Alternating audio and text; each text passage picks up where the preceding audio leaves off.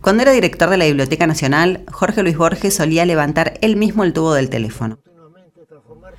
El edificio entonces quedaba en la calle México al 500, en el barrio de Montserrat. Para ir a visitarlo hacía falta solamente pedirle una cita. El gran escritor argentino, ya ciego, pedía a sus invitados que le leyeran y hasta los invitaba a dar un paseo por las calles que ya no podía ver, pero que conocía de memoria. Montserrat es un barrio que, como buena parte de la literatura de Borges, se ubica en la memoria más remota de nuestra identidad. En las apretadas calles por las que hoy cientos de miles de oficinistas caminan todos los días, tuvo lugar la fundación de Buenos Aires. Los vecinos y vecinas defendieron las tierras criollas de las invasiones inglesas. Se declaró la independencia. Proliferaron las distintas manifestaciones culturales de la ciudad y se repitieron una infinidad de luchas bajo la misma premisa, libres o sometidos. Las plazas, los edificios y las calles de Montserrat tienen hoy la marca de esas batallas. Soy Gisela Marciota. Acompáñame por Buenos Aires en este podcast de Gente en Movimiento.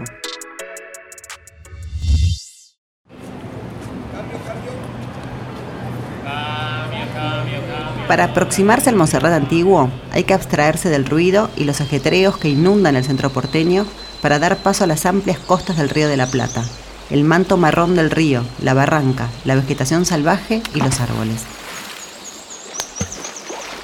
En un escenario así tuvo lugar la primera fundación de la ciudad, de la mano de Pedro de Mendoza en 1536. Pero la ocupación fue un fracaso.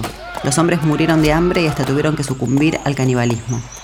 Años más tarde, el 11 de junio de 1580, Juan de Garay volvió a fundar la ciudad, bautizada entonces como Ciudad Trinidad. El acto se realizó frente al rollo de la justicia, que no era más que el tronco de un árbol, ubicado en la Plaza de Mayo, que en un principio se denominó Plaza Mayor. Montserrat se empezó a desarrollar en torno a la Gran Plaza, frente al fuerte que estaba ubicado en donde hoy se emplaza la Casa Rosada. Las actividades mercantiles y las residencias familiares se ubicaron más al sur, donde luego se formó el barrio de Santo Domingo. Los límites naturales de Montserrat eran, al sur, el zanjón llamado del Hospital, desagüe de los terrenos del oeste que se inundaban hasta hacer imposible el paso de jinetes y carretas. El límite este era el río, conformando el bajo. Hacia el oeste se extendía sin trabas hasta confundirse con la llanura pampeana.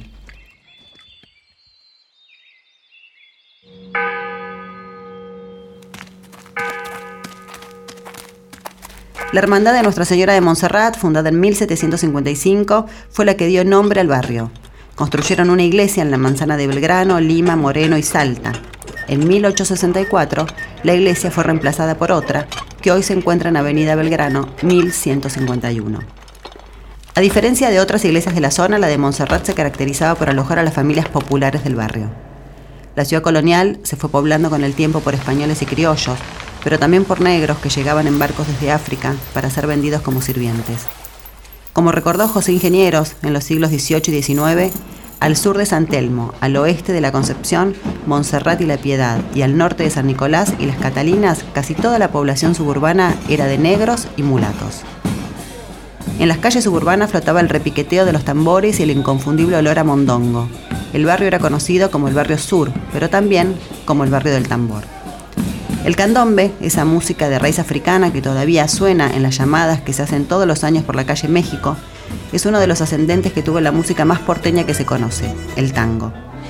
La melodía que suena fue compuesta por Antonio Bonavena y se titula El barrio del tambor, en honor a estos orígenes.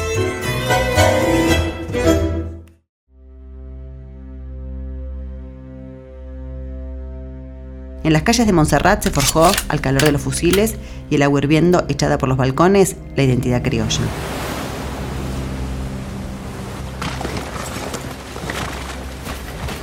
En la madrugada del 25 de junio de 1806 desembarcaron en Buenos Aires las tropas inglesas. El virreinato se rindió casi sin dar batalla y la oligarquía local recibió a los invasores con regalos y agasajos. Fue en los barrios bajos donde fue creciendo la indignación por sentirse derrotados en todavía su difusa identidad nacional. Santiago de Liniers, militar de origen francés, organizó milicias populares que se transformaron en la resistencia a los ingleses. En el amanecer del 12 de julio, Liniers y sus tropas llegaron hasta el fuerte, que estaba en poder del comandante William Carr Beresford. Las milicias populares entraron hasta la plaza por la calle Reconquista, que debe su nombre a los acontecimientos épicos liderados por Liniers. Al año siguiente, en 1807, los ingleses volvieron a invadir la ciudad y nuevamente los vecinos y vecinas lucharon encarnizadamente hasta echarlos. Los ingleses habían izado dos banderas británicas en el campanario de la iglesia basílica Nuestra Señora del Rosario. Las gruesas paredes del edificio, ubicado en Defensa y Avenida Belgrano, todavía tienen los agujeros de los cañonazos ingleses. Las dos banderas del ejército británico nunca fueron devueltas y todavía hoy están exhibidas detrás del altar de la nave lateral de la iglesia.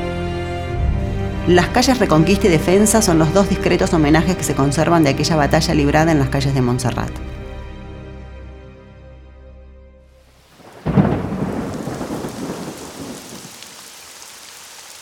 Las luchas populares contra los ingleses fueron el puntapié para que en los criollos creciera el sueño de la independencia. Tres años más tarde, miles de porteños y porteñas se congregaron frente al cabildo bajo la lluvia, en donde se debatía sobre las posibilidades de un primer gobierno patrio. En aquel entonces la Plaza de Mayo estaba dividida en dos por una recoba, una plaza frente al fuerte y otra junto al cabildo. En mayo de 1883, el primer intendente porteño, Torcuato de Alvear, derribó la mole que separaba las plazas y luego de reorganizar los monumentos que ocupaban ambos espacios, se creó la Plaza de Mayo.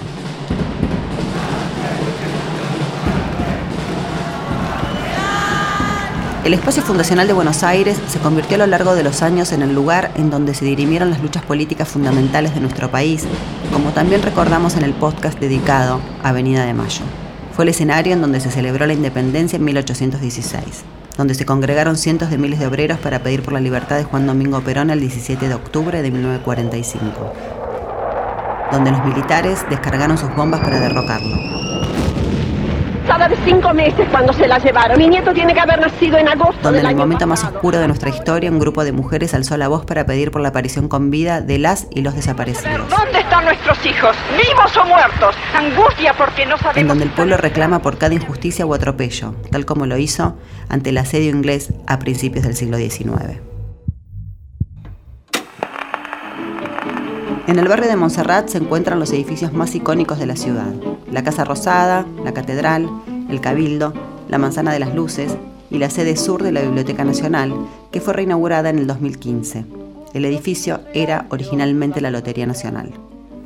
Borges pidió vivir allí, en el segundo piso, en donde todavía se conservan muchas de sus cosas que se pueden visitar. En las calles, que recorría todos los días al no poder ver, Tal vez imaginaba aquel barrio orillero, poblado de compadritos, pulperías y candombe. Una vez dijo, puedo estar en el Japón, puedo estar en Edimburgo, puedo estar en Texas, puedo estar en Venecia, pero de noche, cuando sueño, estoy siempre en Buenos Aires y en el barrio sur.